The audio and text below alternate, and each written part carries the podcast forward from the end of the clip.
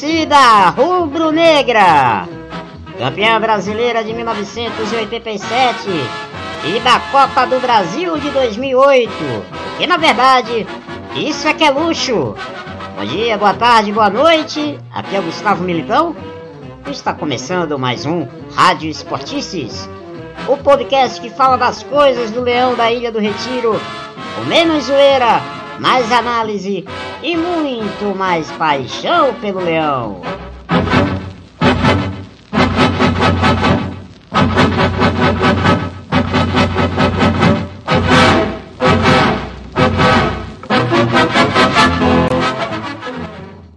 E também aproveitamos e reforçamos o convite para que você siga as nossas redes sociais. O Instagram é o Esportices Blogcast, o Twitter é o Esportices e também tem o nosso canal lá no YouTube, Esportices Blogcast. Lembrando que o Rádio Esportices está nas melhores plataformas de streaming, no Deezer, Spotify, TuneIn, Google Podcast, Apple Podcast e outras. Procure por Rádio Esportices, assine e receba as atualizações do programa na hora. A gente tá esperando você por lá, tá bom? Bom, galera, tá começando então mais um Rádio Esportices, Rádio Esportices 22, e hoje a gente vai falar bastante da partida do Leão contra o Atlético Mineiro lá no Mineirão, empate nas alterosas. Vamos também continuar debatendo o assunto reforma estatutária. Hoje temos um convidado especial para tirar todas as dúvidas aí sobre esse tema fundamental para o clube. Além, claro, das curtinhas do Leão, dos abraços, enfim, daquilo que você já está acostumado. Então, vamos sem demora, tá começando a tabelinha rubro-negra do Rádio Esportices. Tabelinha rubro-negra. Pois é, torcedor e torcedora, tá começando mais um Rádio Esportices, a tabelinha rubro-negra do podcast que vem conquistando a torcida rubro-negra. Mais uma semana aí de discussões, de assuntos, a semana leonina passado a limpo comigo e com nosso Arthur Lima. Tudo bem, Arthur? Fala, Gustavo, tudo tranquilo, cara, e você? Tudo bem, tudo certinho.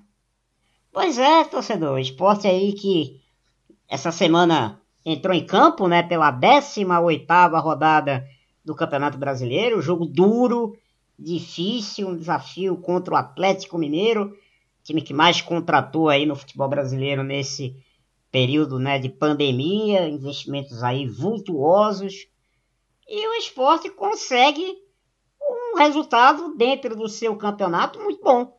Consegue aí um pontinho, né, um pontinho que não estava nos planos aí provavelmente de muita gente, mas o esporte conseguiu segurar aí o Galo no Mineirão, um empate de 0 a 0 né, neste sábado, dia 24 de outubro, às 9 da noite, lá no estádio do Mineirão em Belo Horizonte.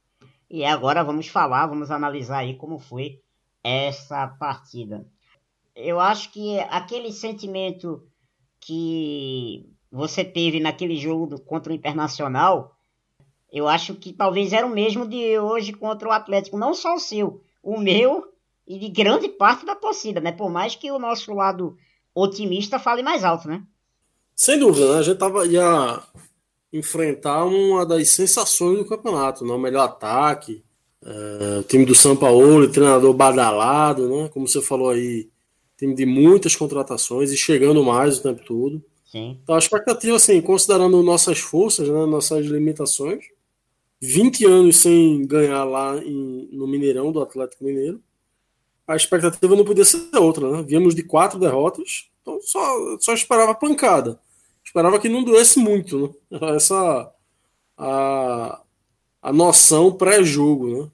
Agora, pós-jogo, totalmente satisfeito, né? Com, não só com o resultado, mas também com a entrega, com, enfim, com, com a bola jogada, né? Ou, com, ou não jogada. A gente até vai discutir isso depois também. Claro. Mas assim, com uma sensação de full feeling, sabe? Deu check na agenda, assim, no, no compromisso do dia. Acho que foi, foi bacana. Foi, foi um. Foi, a, a, eu tive um. I have a good time assistindo esse jogo. pois é, é bem diferente daquele jogo de domingo contra, contra o Bragabu, né? Contra o Red Bull Bragantino. Né? Completamente é... diferente. Mas é isso, torcedor. É... Obviamente que a gente, antes do jogo, já imaginava que essa partida contra o Atlético seria um enorme ataque contra a defesa, né?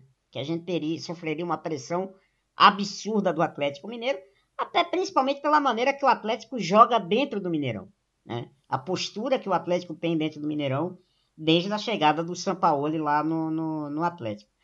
Eu acho que essa, é, essa expectativa ela acaba se confirmando exatamente com a escalação que o esporte manda para campo. O esporte mandou para campo é, o seguinte time: Luan Poli, Patrick, aí começam as novidades. Três zagueiros, Adrielson, Chico, que entrou no lugar de Maidana, e o Rafael Thierry, que há muito tempo não jogava, depois de longo e tenebroso inverno reaparece no time titular. E o Raul Prata na lateral esquerda no lugar de Sander. Aí o meio-campo com o Ricardinho, outra novidade, Márcio Araújo, fazendo sua estreia como titular, e o Mugni, e um pouco mais à frente, né, entre aspas ali, o Thiago Neves e o Leandro Bárcia como o tal falso 9. Esse foi o time que Jair Ventura é, mandou para campo. Então já estava muito claro que, que ali é, já seria uma, um grande ataque contra a defesa, porque o Atlético escalou a sua, a sua força máxima, né, Arthur? Botou os seus melhores jogadores que tinha à disposição em campo. E até se dando ao luxo de deixar o Zaratio, né, que foi um jogador que chegou aí com um caminhão de dinheiro, no banco de reservas. É, Zaratio, Marrone, né, jogadores que, que seriam facilmente titulares em, em toda a Série A, né? Jogadores que foram acionados ao, no decorrer da partida, né? Mas em relação à escalação aí, é bom pontuar também que apesar de ter repetido a dupla Thiago Neves e Bárcia, não, não, Bárcia não funcionou exatamente como um atacante, né? Ele foi um meio campista ali durante 75% do, do tempo, né? Já que essa foi a posse de bola do Atlético Mineiro, né? Exato. A gente, quando, quando o esporte, depois a gente vai, no decorrer da partida, a gente percebe que é, o esporte se defende no 5-4-1 com o Thiago Neves mais à frente, que era o que eu vinha batendo em todos os espaços que eu tinha que discutir esporte, aqui no Rádio Esportista, no Twitter, no WhatsApp, sempre dizia, ó, tem que voltar a se defender com pelo menos uma linha de cinco. Uhum. E foi o que a gente terminou assistindo nessa partida. E assim, embora é, o esporte tenha seguido por esse caminho, né, foi um pouco difícil do, do, do ponto de vista de, do torcedor, porque eu estava vendo aquele primeiro tempo ali, principalmente aquela primeira metade do primeiro tempo, ele parecia interminável. Né? Eu até comentei que, pô, parece que durou cinco horas o primeiro tempo. É, bola no pé do Atlético, o Atlético se, rodando bola, né?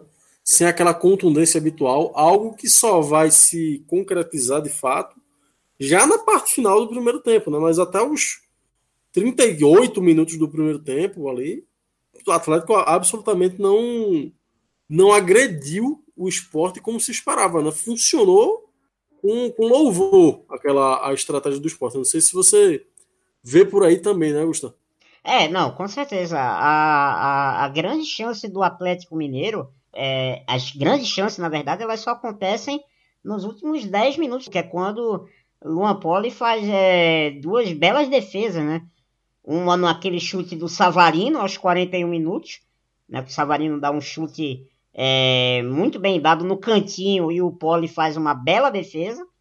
E depois numa outra, uma outra jogada com o Keno, né, que chuta no gol e o Poli também faz outra defesa muito difícil. Ali a gente começou a sentir de fato uma pressão do Atlético, porque antes era muito mais aquela pressão de homens dentro da área, mas pouco perigo para o Luan. Eram chutes assim que não levavam nenhum perigo ao gol do esporte. Muito também pela boa postura da, da linha de defesa montada pelo Jair, né? Não que o Atlético não tenha finalizado antes disso, né? mas eram finalizações protocolares, basicamente. Né? É, né? Exato, aquela, exato. aquela finalização assim, fiz o que eu tinha que fazer aqui, vou cumprir o protocolo de chutar. Teve uma de Keno que foi uma bola rebatida de dentro da área, ele pega na quina da área e, e chuta em cima de uma, uma, bola sem força, em cima do pole. Aos 22 teve Keno de novo, um, lance que ele meio foi cruzar, meio chutou. Também Paulo encaixou é, sem grande perigo. Isso é bom pontuar, porque quando a gente vai para a estatística, né, tá algo muito desigual, né? Mas quando a gente vai ver os lances efetivamente, não, não parece que é bem por aí, né? É, exceto esse chute de Savarino, como você pontuou, é, foram, foram o Atlético não não se não teve muita vontade, né? embora tenha tido muita bola, não ficou à vontade para fazer o que queria. E... O que incomoda de fato na proposta e na execução do esporte foi a ausência ofensiva, porque de fato não não vimos um desafogo, né? A gente não viu, ao contrário, por exemplo, de Esporte Grêmio, quando o esporte raramente conseguia descer lá com perigo para chutar, para finalizar. É, nesse jogo do último sábado, né, no, no, dia, no dia 24 de outubro, a gente viu um esporte que simplesmente não, não tinha uma saída mais aguda, não tinha uma aproximação, não tinha laterais conseguindo chegar, não tinha diálogo do, do atleta mais avançado com os caras no meio. Então, isso, isso talvez tenha amplificado a, percepção de domínio do Atlético, pela ausência de presença ofensiva do esporte. Certo. O que, como torcedor, me causou um sentimento muito ambíguo. Porque aí encerra o primeiro tempo, a gente volta para o segundo tempo e você fica com aquele medo, né? O que é que faz agora para esse segundo tempo?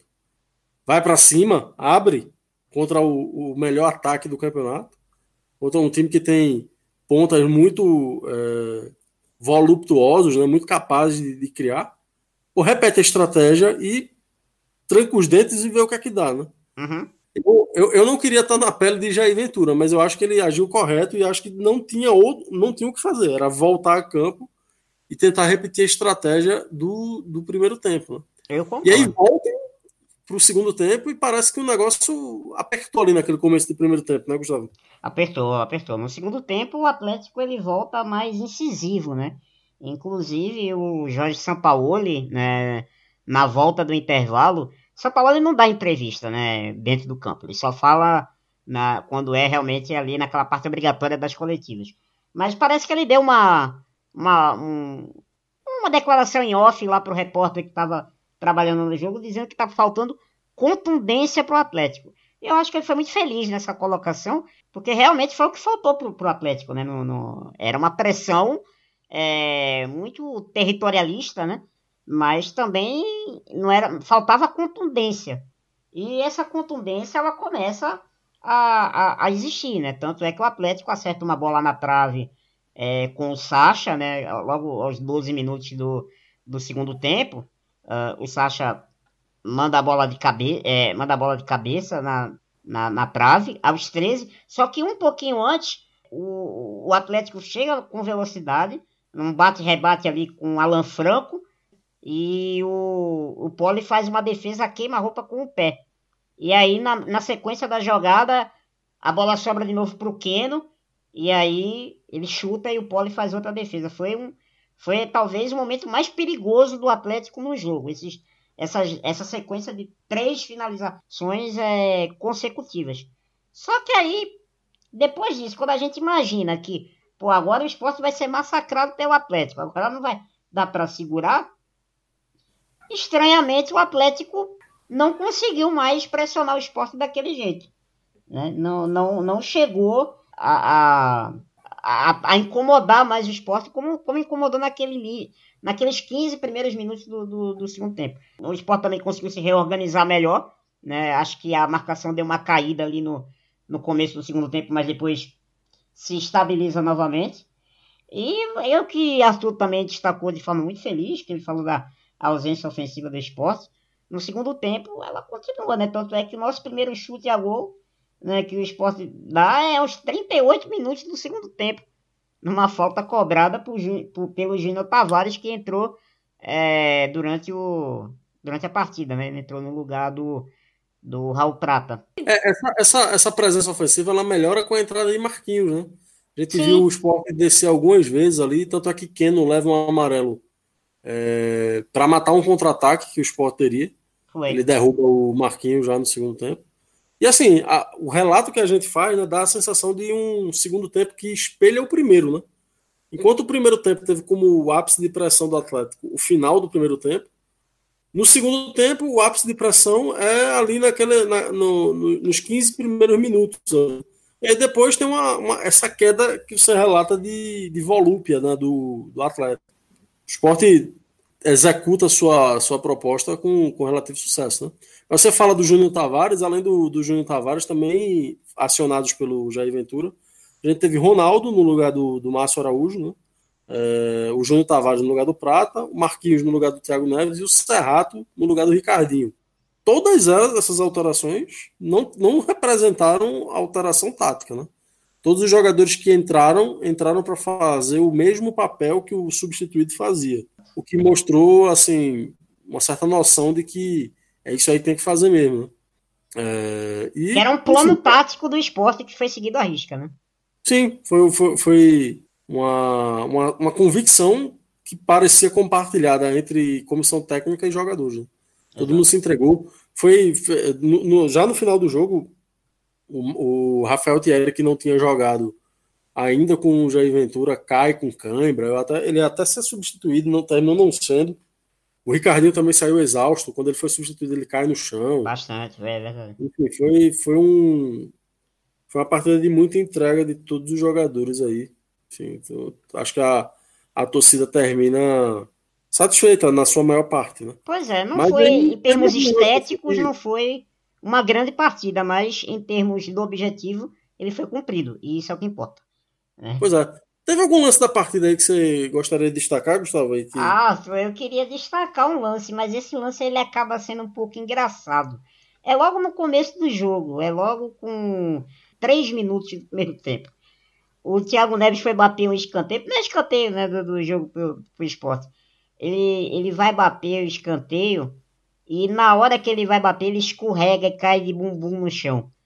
Eu fiquei imaginando, se o Mineirão tivesse cheio, né, se a gente tivesse público Mineirão, teria sido um negócio, a torcida do Atlético teria caído matando em cima dele, até por conta do histórico, né, daquela né, dessa, daquela polêmica envolvendo a, ida, a quase ida dele pra lá, né? Mas foi um lance meio trágico, meio, meio cômico, não foi isso? Cara, o pior é que eu tava na expectativa da bola parada, né? Era, era, seria uma, uma das raras chances de chegar, né? É, exato. E aí terminou, terminou sendo um anticlímax, né? Você vê o principal jogador da gente escorregando na batida de escanteio. O que parece ter tirado um pouco da segurança dele para bater escanteio, né? que ele termina batendo os outros escanteios também muito mal, né? Uhum. Mas eu queria destacar também um lance, Gustavo, que foi também no primeiro tempo. Ah. É, eu acho que ali pela nossa lateral esquerda, Sport recupera a bola né, e tenta sair com, com o Márcio Araújo. Né?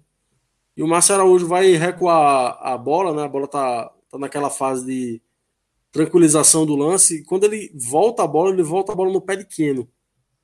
Cara, o, o frio que dá na espinha, né? Logo, ele, recebe bola, ele recebe a bola em velocidade, já deixando o Adrielson para trás, que seria o destinatário do passe, né?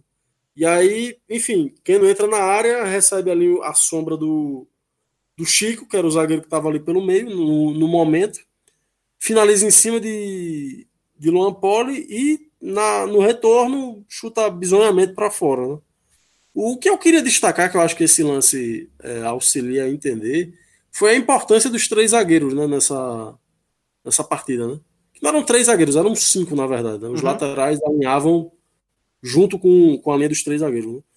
É. E serviu para impedir que uma falha individual, porque a presença do Chico pelo meio ali possibilitou uma cobertura ali importante nesse, nessa entrada do Cameron não fosse a, a, a presença do, do Chico, ele estaria muito mais livre, muito mais à vontade para finalizar, finalizar, e fuzilar a meta do esporte. Né? Com certeza. Então, até essa presença, esse terceiro zagueiro foi importante aí para salvar a pele do Márcio Araújo nesse lance infeliz na, ainda no primeiro tempo. Né? Ô Arthur, tem um detalhe, né?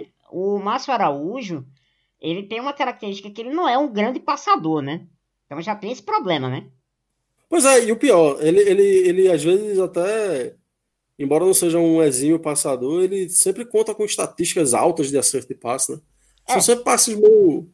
Passe curto, passe é, lateral. Passe pro lado, né? Passe pro lado e tal. E esse nem foi um passe agudo, esse era um passe de, enfim, de reposicionamento ali do time, de, de, de arredondar a bola para tentar sair jogando. Né? E terminou sendo um, uma das pouquíssimas falhas individuais é, comprometedoras ali durante a partida. Exato. Mas além dos lances, temos também a, as atuações individuais, né? E aí chegou a fase da gente entregar aí o, o motorrádio, né? O leitão, o, enfim, a diária de hotel, qualquer, qualquer coisa que valha, né? É, para que, que você entregaria o, o, o kit Lux Colo aí pra, de melhor jogador do esporte aí, Gustavo? Opa, kit... Ah, eu vou entregar o kit Lux Colo para Luan Poli, Arthur. Acho que o Luan Poli fez uma grande, grandes defesas. Tirando aquela, aqueles probleminhas de reposição de bola que a gente já sabe que é o problema, né, um, um ponto que o Luan Poli tem falho, mas ele fez defesas muito importantes. Eu acho que aquele chute do, do Savarino ali no primeiro tempo, e depois é, esse lance no segundo, né? Com, a, com o chute a queima-roupa do Alan Franco, depois o, o Keno ali também em cima dele. Eu acho que o Luan Poli teve uma participação muito importante na partida vou destacá-lo como. Vou dar para ele aí o título escola de melhor em campo. Sem dúvida, ele, ele deve ter sido uma unanimidade no, na torcida, né? Ele é, teve, foi, foi de fato decisivo nessa partida. Ele, essa defesa do Savarino que você menciona, para mim, foi a mais difícil. Foi, foi. foi. um lance de reflexo que exigiu muita agilidade, explosão. E a bola ainda toca na trave, né? No, ainda, a bola ainda dá uma beliscadinha na a trave. A bola ainda resvala na trave, exatamente. É, eu vou destacar também outro jogador defensivo, que eu acho que vem fazendo um campeonato muito bom e ontem não errou. Foi o Adrielson, né? nosso zagueiro de base aí, de seleção de base. Muito bem é, muito, muito ele, ele não é um dos mais altos, mas ele tem uma impulsão fenomenal. Né? E aí por cima ele ganha todas, por baixo também. jogador que erra pouco, muito concentrado. É, me dá uma satisfação especial de saber que é um jogador da base. Foi um jogador que teve uma fase de, da carreira dele no Palmeiras também, ainda na base, foi emprestado para lá. Uhum. Voltou, e aí você me corrija se eu estiver errado. Ele passou a ser titular do esporte junto com o Ronaldo Alves, não é isso? Ah, Arthur, eu acho que ele termina a Série A jogando com, com o Hernando no final da Série A de 18, né? Eu acho que. Pois é, ele, ele é titular ali, né, na, na reta final de, de 2018 e faz uma Série B honesta com, com, com o esporte. Retorna esse ano jogando, jogando bem também. Assim, é um, é um jogador que, que de fato dá esse. Dá, dá, dá uma certa satisfação de saber que ele foi formado no esporte. Provavelmente não é um jogador dos mais caros do elenco, que vai ter um futuro aí brilhante, espero que tenha, que o esporte, espero que o esporte consiga negociar bem. Sim. E foi um. Ontem foi mais uma dessas boas partidas de, de Adrielson. Né? Então, por isso eu o destaco como, como o melhor. Acho que também a grande parte da torcida vai concordar com esse jogador também aí sendo mencionado aí no, como destinatário aí do, do kit Lux Escola de hoje. Beleza. Mas nem tudo são flores, né? A gente também teve alguns destaques negativos, né? Você aí, quer que você entrega aí o, o troféu abacaxi aí, né? Quer que você considera o pior desempenho individual aí, Gustavo? É, é, na verdade, não foi um desempenho comprometedor a partida, mas eu acho que é um jogador que está claramente com a bateria lá no. Sabe quando a bateria do celular fica no vermelho, que você fica rezando para encontrar o lugar para carregar? É o caso de Patrick. Eu acho que Patrick já está precisando urgentemente descansar. É, a partida contra o Atlético ele não conseguiu ir bem, não conseguiu ser uma opção, um escape ali pelo lado direito.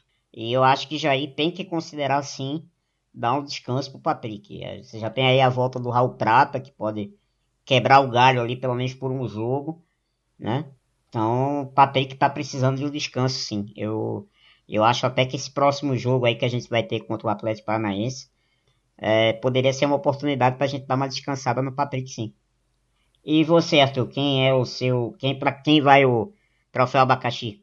Márcio Araújo. Eu Assim, ele, ele até teve, teve boas roubadas de bola, teve preencheu legal o espaço ali, mas eu acho, eu, eu acho assim que ele não acrescentou nada que Marcão ou Ronaldo é, poderia oferecer e teve uma saída de bola pior. Sabe? Acho que eu já tinha destacado esse lance aí dele, que ele entrega, que ele, que ele entrega a bola no, no pé de, de Keno, mas tiveram outros lances, por exemplo, que ele, que ele não aperta o passe, sabe? Que ele não, não sai jogando com o Mugni, que ele não sai jogando com o Raul Prata, por falta de, de capacidade mesmo, é uma característica dele. Né? Uhum. Então, é, não sei se valeu a pena, considerando que já tínhamos aqui Ronaldo Marcão, sabe? É por isso que eu destaco ele. Mas também queria mencionar, e só mencionar também Thiago Neves. Óbvio, reconheço todas as circunstâncias que desempenho dele. A opção tática, enfim. Mas acho que ele não, não fez fez um pouquinho abaixo do mínimo. Né? É, não conseguiu segurar a bola, não conseguiu dar a pressão necessária na saída de bola ali. É, não ganhou as bolas que teve de cabeça e até os escanteios bateu mal. Né? Então acho que Thiago Neves vale uma mençãozinha aí, só para não passar em branco. Pois é, então, torcedor, agora vamos ouvir o que o professor Jair Ventura falou logo após a partida lá no Mineirão. Vamos ouvir aí um trechinho da coletiva de Jair Ventura. Vamos lá. Eu acredito muito em jogos chaves dentro da competição.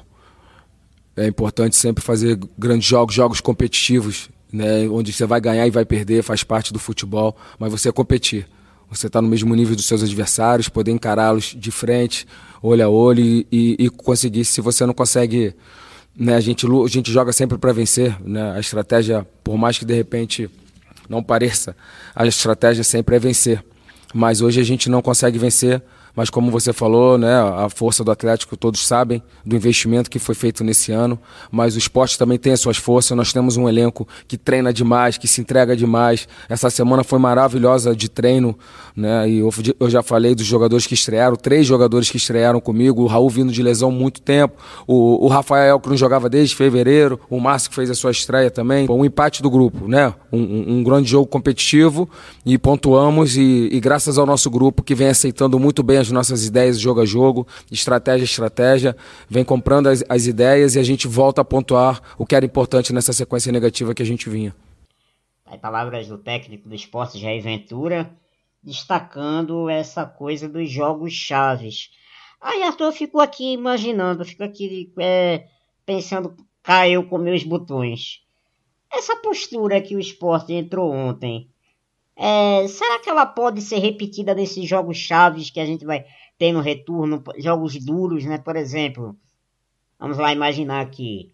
É, Santos na Vila, é, São Paulo no Morumbi, Internacional no Beira Rio, que vão ser jogos duríssimos aí que a gente vai ter no, né, né, nesse retorno.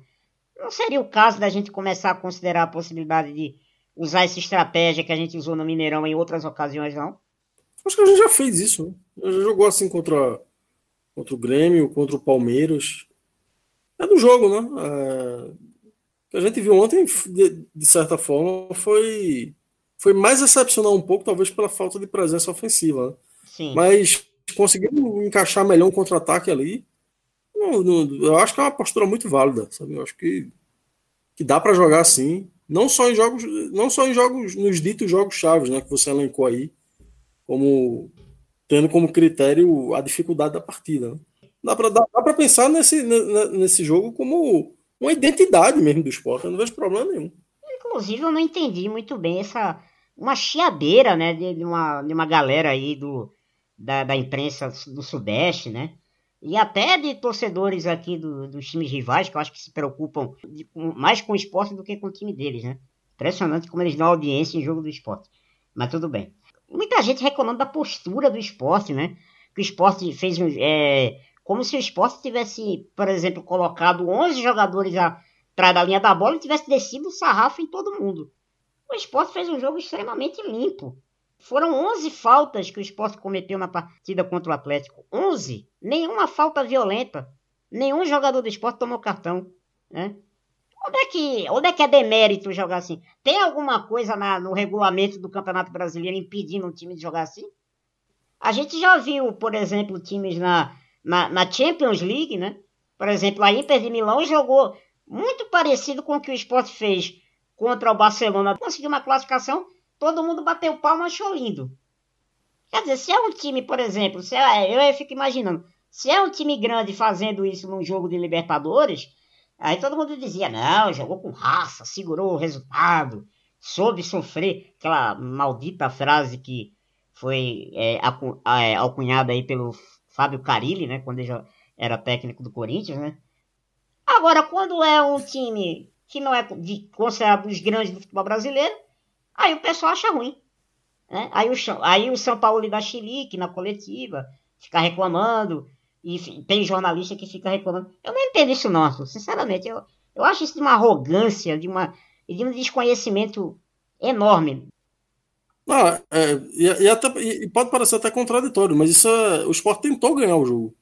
Ele não conseguiu, mas é, todo mundo que entra em campo, ninguém entra para empatar. Ninguém entra para perder de pouco.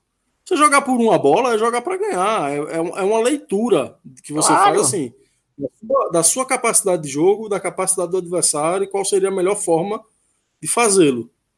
O esporte opta por, enfim, por ser muito agressivo quando, tá, tá quando eventualmente recuperar a bola.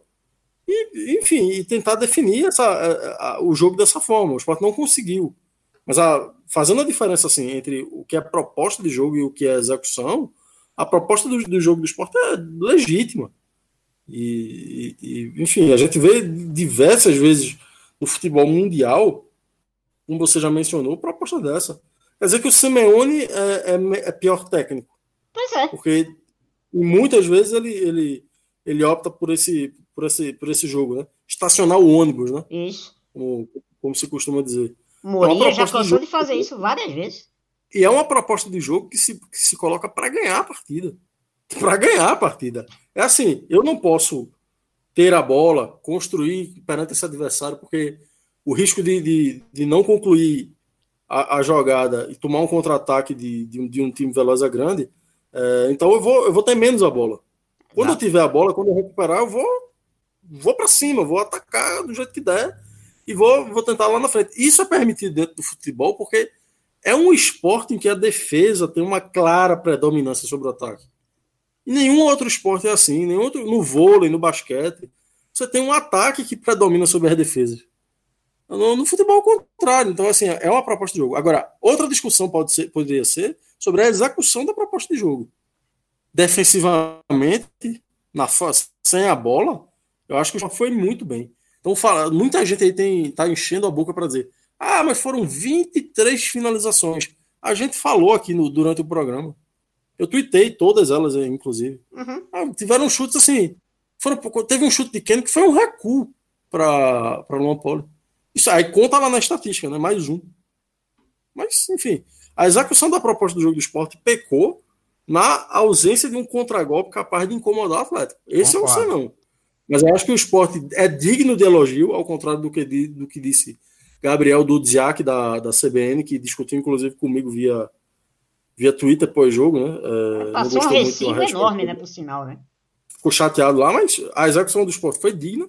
Teve esse senão, de fato, na, na ausência de, de contragolpe, mas é, é, do jogo, é do futebol. É assim que, que se joga. É, lamento.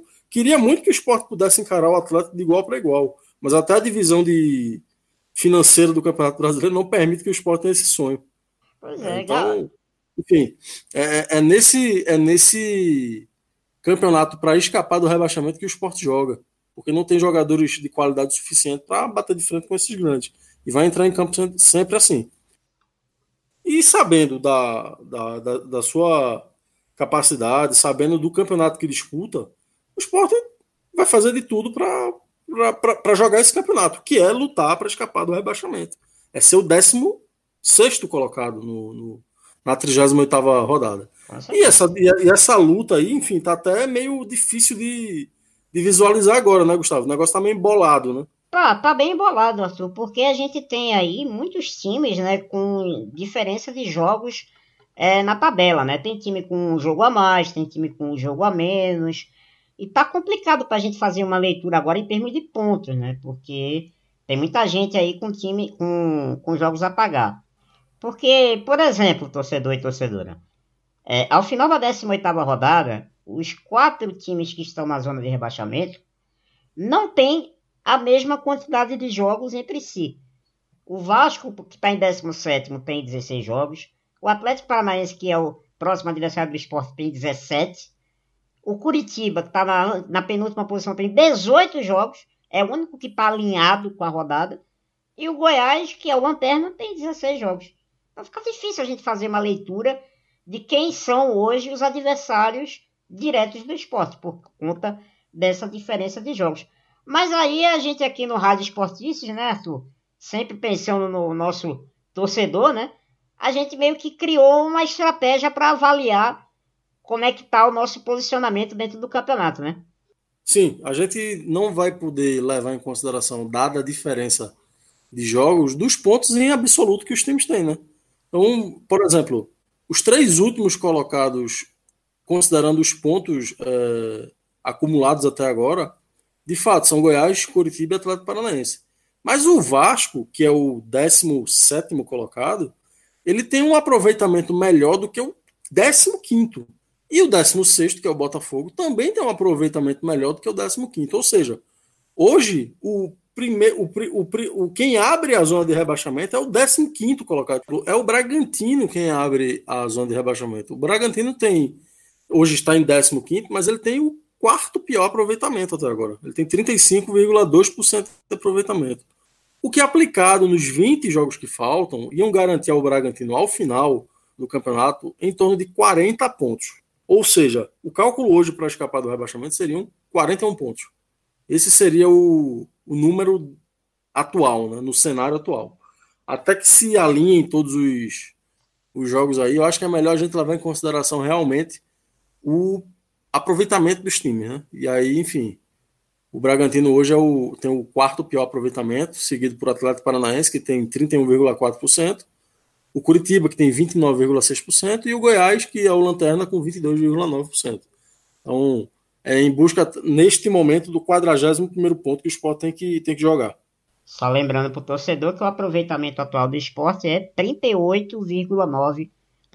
Né? O esporte tem 21 pontos ocupa a 12 posição na tabela, com o um empate lá no Mineirão. Entrevista. E dentro das quatro linhas, ficamos nesse empate aí que acabamos de, de relatar para você. Fora das quatro linhas, é, o esporte vai ganhando, né? vai avançando nessa importantíssima pauta que a gente tratou no Esportices 21, e volta a tratar dela agora no Esportices 22, que é a reforma estatutária. É um assunto de extremamente importante e por mais que não avance como a gente queira, avança. E para tratar desse novo tema, a gente buscou um convidado, né, Gustavo? É verdade, Arthur. Trouxemos um convidado que talvez seja uma das pessoas mais indicadas, se não a mais indicada para falar desse assunto, né? Que é o Ricardo Saleitão né, vice-presidente do Conselho Deliberativo do Esporte Clube do Recife, que foi a pessoa que conduziu aí esses trabalhos sobre a reforma estatutária do clube e gentilmente atendeu aí o convite da Rádio Esportistas para tratar desse tema e tirar nossas dúvidas aí que temos ainda sobre o assunto. Olá, Ricardo, seja bem-vindo ao Rádio Esportistas. Prazer recebê-lo aqui para a gente bater esse papo, né? Sobre esse tema que é tão importante aí para o clube né, que vai ser importante para a vida futura do clube, que é a reforma do estatuto. Seja bem-vindo e saudações rubro-negras. Olá, amigos, tudo bem? Eu quero, antes de mais nada, cumprimentar vocês pela qualidade do conteúdo que vocês têm abordado, até porque a premissa de tratar do Esporte Clube do Recife impõe qualidade de conteúdo, né? Mas sobretudo pela abordagem, né? uma abordagem séria, é, propositiva e, e crítica. Né? Isso só vem a contribuir para o debate público referente ao esporte. E em seguida saudar essa nossa nação rubro-negra tão ávida de novos tempos no clube. Ô Ricardo, é, vamos começar né, nossa entrevista. É, a gente queria fazer um resgate de todo esse processo até para o sócio que não esteja muito por dentro, né, desse assunto, É, e segundo matéria do site oficial, em dia 1 de abril do ano passado, né, uma comissão de 13 membros, que foi indicada pelo Conselho e pelo Executivo, iniciou esse processo todo de discussão da reforma do Estatuto do Clube. Então, Ricardo, eu queria que você contasse como é que foi essas reuniões, as etapas, como é que foi o processo de filtragem de sugestão. Faz para a gente aí uma, uma retrospectiva desse trabalho que foi conduzido por você e pela comissão.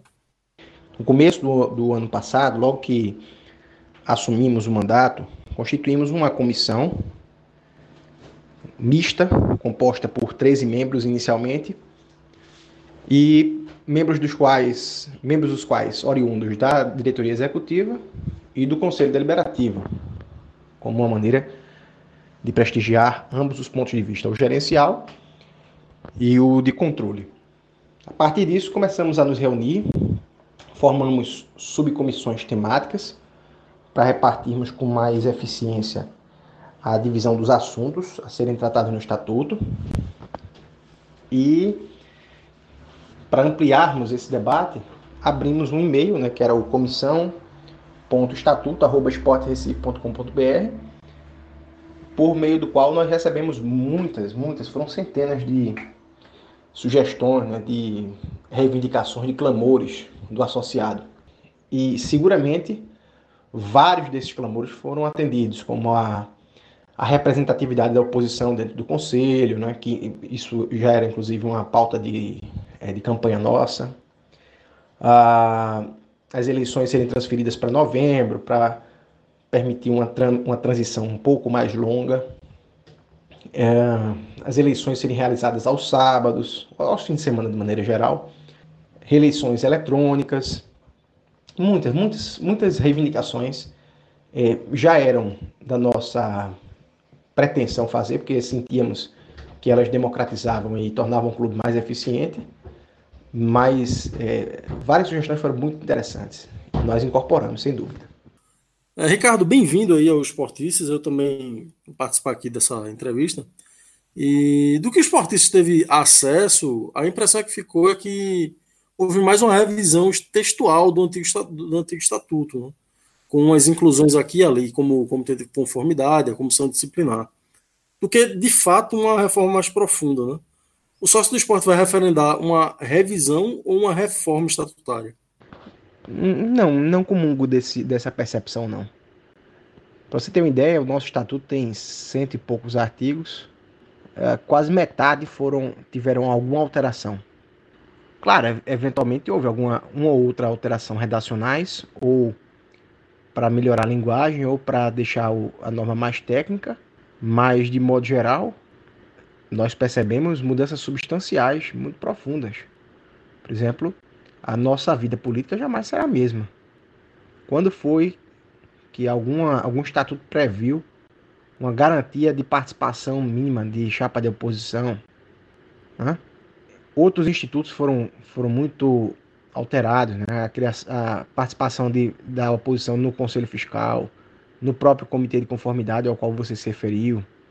Nosso estatuto passou a prever de forma muito clara o seu sistema disciplinar, né? seu, é, o seu capítulo de normas disciplinares, com as infrações de sócio, quais são as, as sanções cabíveis, nós avançamos na busca por uma responsabilidade social do clube, inclusive é, punindo pesadamente atos de, é, de violência sexual, de importunação sexual contra mulheres, atos de racismo. Na, no campo da gestão patrimonial, criaram-se várias travas de responsabilidade fiscal nós nos alinhamos a diversos institutos do, da lei do Profut, com a responsabilização imediata do, do, do dirigente ou ex-dirigente por gestão temerária, sem a necessidade de passar pela Assembleia Geral. Inclusive, falando de Assembleia Geral, a Assembleia Geral foi muito empoderada, porque ela dê, se os sócios entenderem por sua convocação, o Conselho não pode blindar a gestão, como já se fez anteriormente. Aliás, o próprio conselho também foi bastante fortalecido, né? com a previsão é, de obrigatoriedade de atendimento aos chamamentos, às requisições de informação do Conselho, tanto por parte do presidente executivo quanto é, por sua diretoria. O, a estrutura do clube favoreceu um maior nível de profissionalização, de dedicação é, exclusiva do presidente.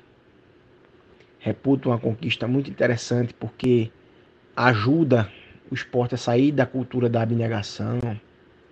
Olha, foi muita coisa, muita coisa. No limite para é, limites até mais rígidos do que a lei do Profut para antecipação de receita.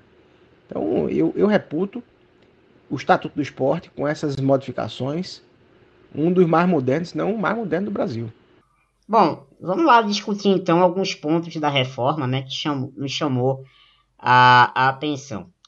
É, a proposta de estatuto ela garante ao sócio é, um acesso irrestrito aos documentos e informações relativas às prestações de conta, mas ela ressalva os contratos do departamento de futebol e os contratos comerciais estratégicos, assim definidos em resolução do Conselho Deliberativo.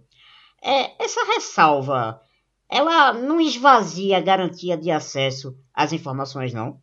É, na verdade, não são todos os contratos, não é qualquer gasto de futebol que fica, é, não diria inacessível, né, mas com acesso restrito. E sim aquelas informações que são protegidas por sigilo, por sigilo legal e constitucional.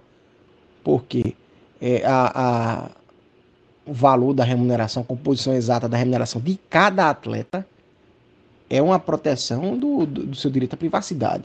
Agora, os valores globais de gasto com futebol, discriminando o que é o que é CLT, o que é direito de imagem, isso aí vai constar no, no, é, no, no portal de transparência, que inclusive ficou fortalecido. Hoje nós temos uma resolução do Conselho criando o portal da transparência, agora nós temos uma obrigação estatutária que, se descumprida, será passível, inclusive, de punição. Quanto aos contratos comerciais estratégicos, não é que os dados acerca deles serão, serão completamente sigilosos. É que no mundo dos negócios, às vezes um parceiro não quer revelar o, o montante que paga ao, a cada um dos seus patrocinados por estratégia de negociação. Não interessa que esses valores sejam divulgados porque isso aumenta a cobiça dos rivais e dificulta um acerto simultâneo. Como nós sabemos que o esporte no cenário, no cenário local é o maior time, portanto, faz jus e tende a receber os melhores, os melhores patrocínios, a revelação disso ampla e restrita vai dificultar um acerto. Não é? Por quê? Porque os outros adversários vão crescer os olhos por receberem menos que o esporte e acaba, acaba que o, o nosso patrocinador deixa de pagar mais a gente para tentar pagar de forma igualitária. E isso não é comercialmente nem economicamente o adequado. Afinal de contas, o esporte gera mais valor, o esporte tem mais visibilidade, o esporte tem mais torcida. É diferente se exibir a, a marca, estampar a marca na camisa do esporte e sem de, de, é, desapreço, sem é, desmerecer de maneira nenhuma os rivais, estampar na, na, na, camisa do Náutico, na camisa de Santa Cruz. O valor da marca esporte é muito alto, muito mais alto que os demais. E se eu revelo esses valores de forma ampla e restrita, o rival vai ficar sabendo e vão cobiçar. Entende? Então, é, é esse nível de informação estratégica que deve ser preservado, não é toda e qualquer informação. Ademais, o conselho, que também terá, repita-se, participação da oposição, vai ter uma irrestrito, um irrestrito acesso a essas informações. E lembre-se que o conselho é representante dos sócios. Mesmo que é, num passado, num futuro distópico, se repitam outras composições do conselho muito é, servis ao executivo, lembre-se que nós teremos oposição. Não é? Então, de, de toda maneira, o associado fica representado e contemplado. Você falou aí da, da vida política do esporte né, da reserva de, de cadeiras. É, sobre o Conselho Deliberativo, o novo estatuto vai estar tá garantindo 20% dos assentos, ou seja, 36 cadeiras, às chapas perdedoras das eleições. É, esta proporcionalidade de fato pode ajudar positivamente na construção de um mandato dentro do clube? Eu penso que esse percentual já proporciona uma oxigenação muito interessante.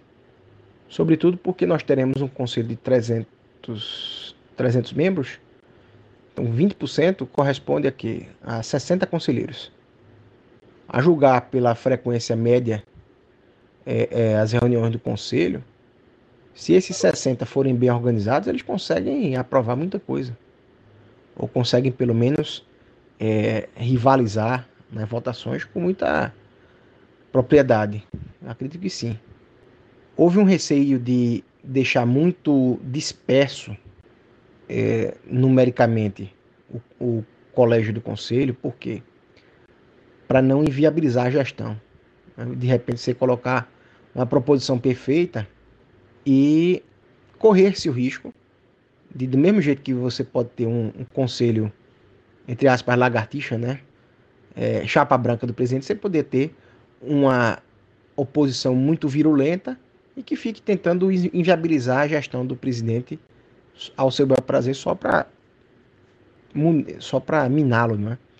Então ficamos com esse receio de ampliar demais a participação da, da oposição.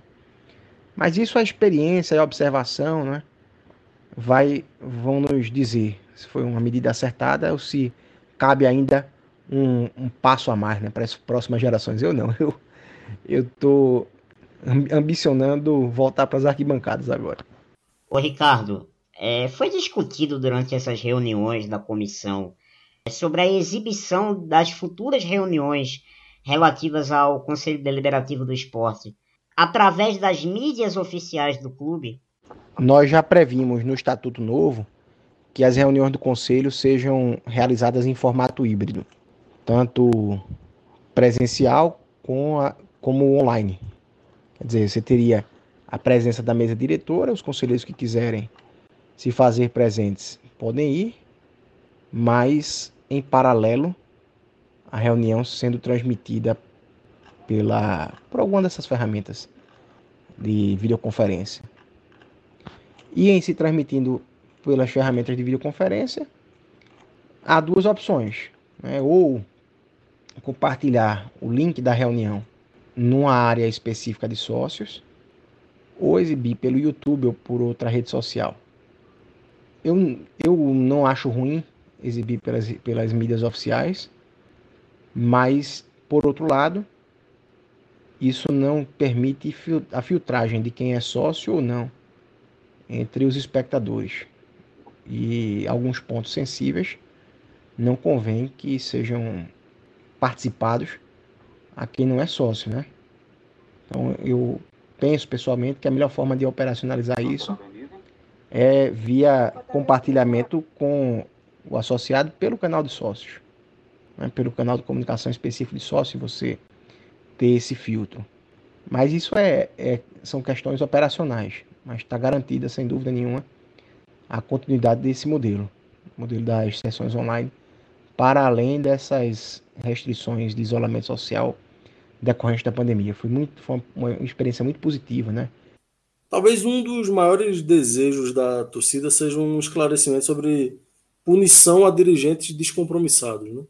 A lei do Profut exige que os clubes tenham disciplina específica no estatuto a respeito do afastamento imediato ou inelegibilidade pelo período de no mínimo cinco anos de um dirigente responsável por atos de gestão irregular ou temerária. Né? O novo estatuto prevê algo nesse sentido? Sim, sim. O novo estatuto tá, está perfeitamente alinhado ao Profut, tanto na prevenção quanto na repressão aos atos de gestão temerária. Bom, a, a grande novidade né, que essa proposta do novo estatuto hum, é, parece ser esse comitê de conformidade, que é o órgão que vai funcionar para fiscalizar e orientar o executivo. Esse órgão, Ricardo, nos pareceu ser uma tentativa de agilizar a fiscalização por parte do Conselho Deliberativo. A grande ferramenta dele é o poder de sustar os atos do Executivo com referendo do Conselho. Então, eu queria que você explicasse aqui para gente qual é a grande vantagem administrativa que esse órgão vai trazer. Ele é apenas um órgão de defesa patrimonial? O comitê de conformidade, inclusive, foi vendido como um monstro, né? Muita gente achou que o comitê de conformidade seria uma rédea para o presidente, ou que seria um órgão de, de conservação de posições retrógradas, quando na verdade ele é o, o fiel da balança da governança, não é? O comitê de conformidade é o órgão de aconselhamento, de assessoramento em questões de ética corporativa, né, que é o compliance, governança corporativa, compliance, e também um tanto de análise de risco. Também algumas competências do Comitê de Conformidade vão nesse sentido. Ele é um órgão que ajuda a prevenir a ocorrência tanto de malfeitos, né, de, de ilegalidades, quanto de é, temeridades do ponto de vista é, da gestão do clube.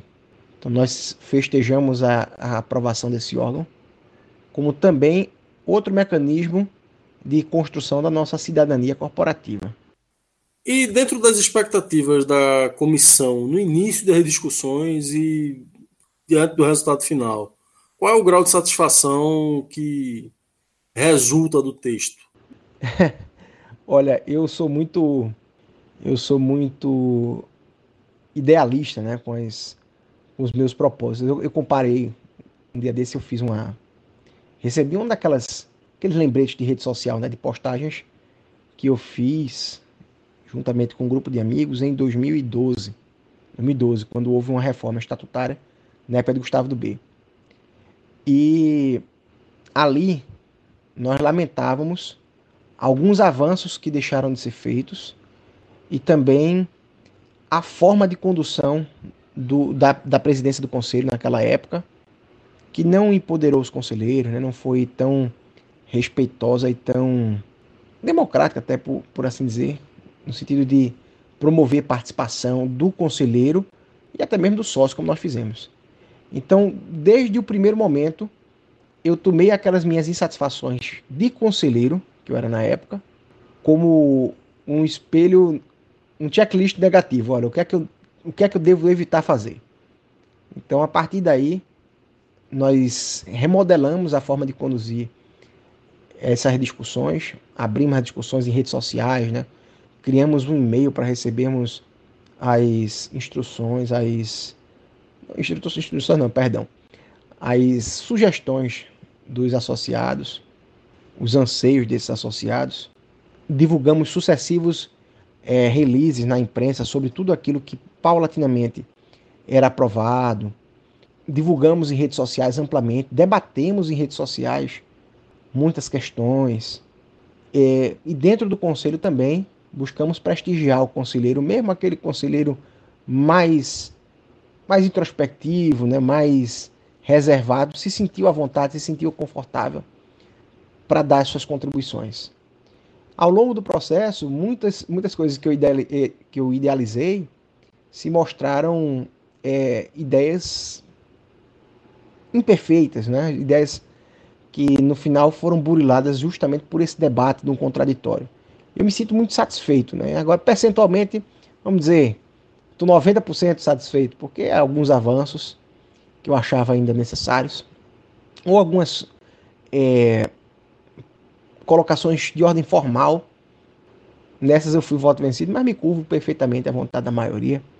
E acho que mesmo com mesmo não sendo perfeita, isso perfeita tomando como base as minhas as minhas convicções, né? perfeita para as minhas convicções, a reforma é extraordinária, extraordinária e revolucionária.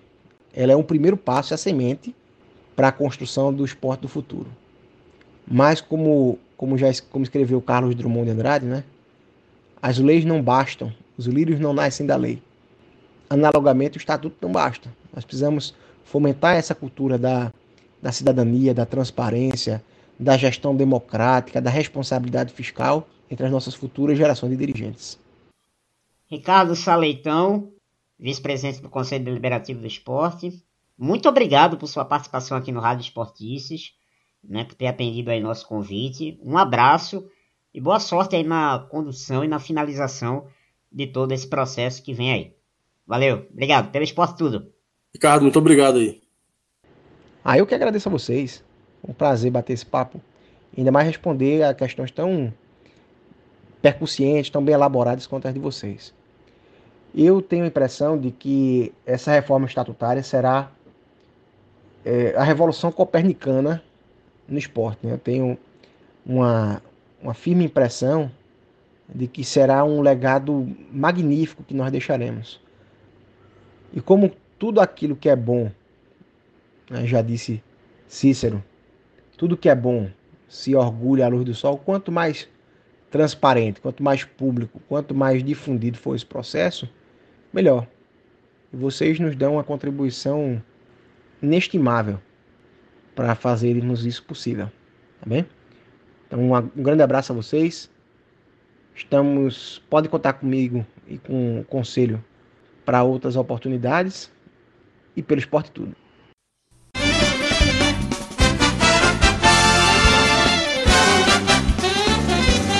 Esportices Blogcast. Menos zoeira, mais análises e muito mais paixão pelo Leão. Pois é, Arthur. Então tá aí. Tiramos muitas dúvidas, né, sobre esse texto aí da reforma, né? Sim, foi, foi um bate-papo bastante esclarecedor. É, a disponibilidade do, do vice-presidente, que foi quem capitaneou politicamente e talvez operacionalmente também, teve, foi o cara que teve à frente do, desse processo, né, se disponibilizou a falar com a gente aí. É, foi, foi, foi, foi muito proveitosa, né? foi uma, uma entrevista documento. Né? Acho que a gente, o papel dos esportistas é, tem sido de documentar esse processo aí. Eu acho que eu estou satisfeito com o nosso papel nisso. Né? No é. futuro a gente vai poder consultar tudo que foi falado aqui. Temos aí alguma. Vamos fazer alguns destaques. Você gostaria de destacar alguma coisa aí da fala do, do, do Ricardo? Não, uma coisa que eu queria destacar, que eu acho que era importante, era, era, o seguinte: a gente teve acesso a um documento, né? E a gente não sabe o grau de atualização dele com o que se processou lá. Isso. E aí o, o vice-presidente do, do, conselho falou em 300 conselheiros, né? E aí no, no documento que a gente teve acesso, falava em 180 conselheiros, né? Titulares, né? Por isso que eu mencionei 36 conselheiros de oposição, que seria a, a cota de 20% aí. E não os 60 que ele mencionou como, como de os conselheiros de oposição, né? É, mas a discrepância é meramente numérica, né? Tá, a gente tem do que a gente teve acesso, do que o, o Ricardo Saleitão falou para a gente aí, é 20% é do, da quantidade de conselheiros. A ver se serão 300 ou 180, né? É, eu, eu Você tem alguma coisa para destacar aí, Gustavo? É, eu queria destacar é, um trecho da, da entrevista do Ricardo, quando eu perguntei para ele sobre a questão da transmissão das reuniões é, do conselho né, em outras mídias, é, nas mídias sociais do clube, né? que essas reuniões fossem abertas assim para o público é, ou para os so, ou para todos os sócios, né? Pelas mídias digitais. É, ele disse que ok, que ah, é, está previsto no estatuto, mas ele tem uma certa preocupação que essa reunião seja exibida e não os sócios assistam. Só que uma das reuniões aí do, do conselho, né? Desse, de, desse conselho aí que estava é, fazendo essa revisão do da reforma, foi transmitida por um canal não oficial do clube. Então, com isso, não os sócios acabaram assistindo a reunião também. Né? Era só entrar lá no canal, né, nesse canal aí, e teria acesso à reunião. Foi o Eu Pratico Esportes, o canal que transmitiu é, algumas reuniões do Conselho Deliberativo, né, o, do Alessandro Matias. Isso, isso. Eu soube, inclusive, que ele pediu, inclusive, autorização para transmitir as reuniões, tudo bem. Né? Mas eu acho, então, que se, se essas reuniões puderam ser transmitidas abertamente para os não sócios, por que não a TV Esporte, por exemplo, não poder transmitir essas reuniões no YouTube. Tá, nesse ponto aí eu vou discordar um pouco de você, Gustavo, porque talvez é, esse debate tenha surgido justamente depois dessa autorização. Né? A gente podia discutir esse episódio aí sobre vários enfoques, né? Sobre a preferência para um determinado canal, num determinado momento, sobre a pertinência de se transmitir a reunião ou não, que foi a preocupação. Uhum. É, mas eu, eu, de fato, eu, essa informação eu não tenho, não sei se você tem sobre quantas foi no começo, se se proibiu depois. Eu, de fato, não. É, eu sei que uma reunião foi transmitida. Agora eu não sei se outras foram liberadas para transmissão por esse mesmo canal. Né? Se houve, por exemplo, uma desautorização depois de se exibir esse conteúdo. Mas eu acho que, assim, o próprio esporte pode criar uma plataforma para que o sócio, sócio do clube assista essas reuniões. Tudo bem que não queira transmitir para quem não é sócio, botar no, no YouTube da TV Esporte. Tudo bem. Aí acho até que é uma outra discussão. Mas para o sócio, por exemplo, por que não criar um, um canal ali dentro do site do clube? O cara vai lá, bota o login de sócio dele e assiste a reunião. Né? Quer dizer, não teria problema nenhum do esporte fazer isso. Então, acho, até por conta desse período agora que a gente está vivendo aí de pandemia, e para 2021, que a gente, deve ter ainda muito dessa virtualidade das reuniões, acho que seria totalmente válido. Mas foi uma entrevista, como você disse, bem interessante, agregou muito é, a, a nossa discussão e certamente continuaremos com esse assunto em outros programas, inclusive perguntando aos candidatos sobre o que eles pensam né, dessa reforma, né, quando estivermos mais perto do período eleitoral, né, Arthur? Ah, eu fiquei muito satisfeito de ouvir uh, o Ricardo Saleitão falar que o estatuto não é suficiente. É, essa, essa, esse entendimento do limite que é um instrumento, ele é muito importante para a maturidade do clube mesmo. Né? Com certeza. É, enquanto, eu, enquanto a gente ouvia o, o, o, material né, da entrevista lá, bruta, que a gente tinha, e, enquanto ele falava da satisfação dele com o documento, me vinha a sensação de que massa que o documento tenha ficado do, é, da forma como, como se pensou, mas ele não é suficiente. Aí, no momento que eu pensava isso, ele, ele no, ao mesmo tempo, ele, ele comentava nesse sentido. Né? E, de fato, é, é muito importante que os próximos administradores tenham uma mentalidade moderna. Não, não seria, talvez, administradores modernos fossem mais necessários do que estatutos modernos. Sim. Era possível que o esporte se modernizasse sem reforma estatutária. Né? Claro. Mas, enfim, uma vez documentado, é, reunida essa energia, né, essa sinergia que se cria aí, é, que seja de fato um momento de virada, né, que, que os próximos administradores saibam lidar com os limites, né, saibam lidar com o comitê de conformidade, né, que a política tenha maturidade para usar esses instrumentos. Né. Eu tenho é. um receio com, com, como, como vai ser é, tocado, por exemplo, essa cota de, de conselheiros de oposição, mas acho que é o que temos que experimentar, sabe? É. Tem, tem, que tentar. E eu acho que, ao menos nesse ponto, o, o, o novo estatuto está se permitindo e permitindo ao clube uma, um, um, outra, outros caminhos. Né? Eu, eu acho que isso, esse papel está sendo cumprido.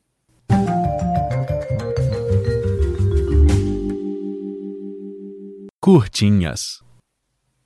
Zagueiro do esporte convocado para a seleção brasileira sub-17. O atleta em questão é Vitor Gabriel, que vai se apresentar para um período de treinos na cidade de Itu, em São Paulo, entre os dias 2 e 13 de novembro.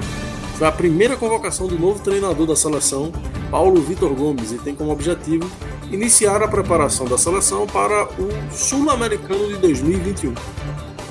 Mais um consulado do Leão inaugurado. Agora, os rubro-negros de Dublin, na Irlanda, já podem se sentir na Ilha do Retiro. Este é o 26º Consulado do Esporte, sexto fora do Brasil, e é representado pelo cônsul Rafael Farias. Se você que nos ouve mora na Irlanda e quer conhecer o pessoal, acesse o Instagram esporte.dublin ou mande e-mail para consulado.esporte.dublin.gmail.com pela Copa do Brasil Sub-20, na quarta-feira, 21 de outubro, o Sport empatou em 1 a 1 com o Havaí na ressacada pelo jogo de ida. O goleiro leonino Túlio ainda defendeu um pênalti durante o jogo e garantiu o um empate. O jogo da volta acontece na Arena Pernambuco, na quinta-feira, dia 29 de outubro, às 15 horas. Vamos lá, garotada, vamos classificar. Infelizmente, durou pouco o bloqueio de inscrições de jogadores imposto ao esporte pela FIFA. O Leão quitou o débito com Oleiros de Portugal e se livrou dessa punição. Agora, o esporte pode voltar ao mercado e registrar jogadores normalmente. Ao centroavante, diretoria! De acordo com o presidente Milton Bivar, o pagamento de 42.876 dólares e 71 centavos, cerca de 236 mil reais, foi realizado no dia 9 de outubro. Pois é, torcedor, então tá aí as curtinhas do Leão. E para fechar aí o nosso programa, claro que a gente sempre manda abraços aí para a torcida rubro-negra. Eu quero mandar um abraço é, no programa de hoje para o meu colega de faculdade, Fernando Castro, que agora é o novo é, setorista do esporte lá no Super Esportes PF. Gente da melhor qualidade, podem seguir ele lá é, no, no Twitter. Super bem informado e vai trazer aí as últimas notícias do Leão. Fernando, inclusive, já teve aqui no Esportistas, né, nas, nas edições passadas aqui. E podem seguir que ele é fera. Fernando, um abraço para você. Boa sorte aí nessa empreitada, meu amigo. Eu queria mandar um abraço também pro meu pai. Já mandei abraço pra ele, vou mandar de novo, que foi aniversário dele nessa última sexta-feira aí, faz aniversário mesmo que tá lá. Grande abraço aí, pai. Tudo de bom. Abraço aí, São Antônio. É, e também queria mandar um abraço aqui para um amigo que vai ser papai, é rubro negro também. É o Jimmy Edmar, grande Edmar. Vai ser papai, ele e Lucia aí estão grávidos. Então um abraço aí, Edmar. Muita saúde aí para o rebento que tá vindo, João Constantino. Um abraço, um abraço. Tudo de bom aí pro casal aí. Né? Mais um rubro negro aí chegando no mundo, coisa boa assim. Pois é, galerinha, tá? Nossa tabelinha rubro-negra então tá ficando por aqui. Voltaremos na semana que vem. Semana que vem, né, Vamos fazer um grande resumo do primeiro turno, né? É isso aí. Esperamos que com a meta aí que a gente previu alcançada, né? Quem sabe aí a gente volta a falar de uma vitória que é sempre mais legal. Mas aí, obrigado aí, Gustavo, aí pela tabelinha mais uma vez. Semana que vem a gente tá de volta. Pois é, torcedor, fique ligado aí com a gente e não deixe de seguir as nossas redes sociais aí do Esportistas. Muito obrigado a todos e até a próxima. Tchau, galera. Abraço. Siga a gente nas redes, no Twitter, arroba Esportices, e no Instagram, arroba Esporticesblogcast. Bom, torcedor e torcedora, fim de papo nessa edição do Rádio Esportices. Vai ficando por aqui, desejando para você tudo de bom, uma ótima semana. Se cuide, pelo esporte tudo. Bom dia, boa tarde, boa noite. Esportices Blogcast. Menos zoeira mais análise e muito mais paixão pelo leão. Até a próxima torcida. Tchau, tchau. Müzik